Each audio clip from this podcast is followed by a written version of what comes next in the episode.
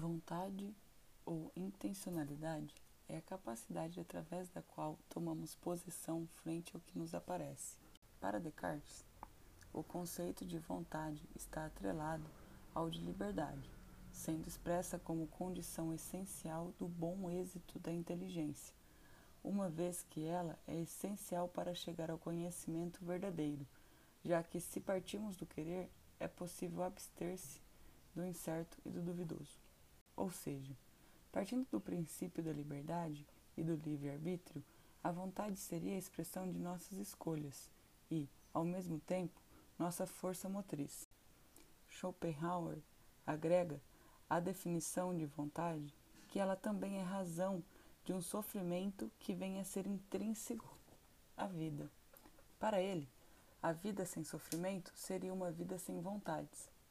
Este contexto coloca a vontade motivadora e também agente de sofrimento, desde as necessidades fisiológicas básicas, como comer e dormir, até aquelas oriundas com o passar dos anos, na busca pela plenitude, ou mesmo pelo simples satisfazer em busca do gozo fugaz. Desta forma, percebemos que a vida e os eventos que a perpassam seguem sempre em direção a suprir nossas vontades, à mesma medida em que criamos novas vontades, tornando-se um ciclo contínuo e infinito. Não podemos esquecer do outro viés embutido no conceito de vontade, pois não haverá vontade sem sofrimento. Daí temos origem a uma frase que diz: viver é sofrer. Oscilando assim entre a dor, proveniente da necessidade, e o tédio, proveniente da satisfação da mesma. Mas, se a vontade é a força interior que impulsiona o indivíduo a realizar algo, o que seria o desejo?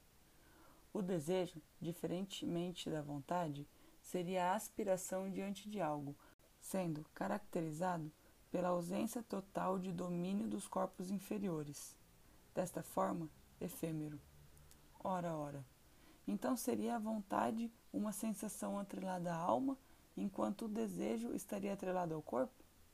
Para Immanuel Kant, o desejo humano não está atrelado à liberdade, como à vontade, uma vez que o desejo escraviza e o aproxima da animalidade, ressaltando o seu caráter irracional, tendo sua ação pautada na potência e na libido. O desejo é falta, ou seja, só desejamos aquilo que não temos não obstante aquilo que podemos alcançar.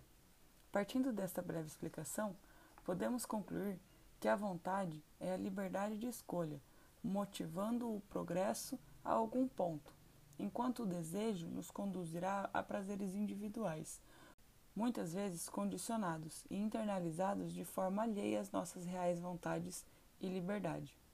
A você que me ouviu até aqui, meu muito obrigado. Estarei aqui na próxima semana. Tchau.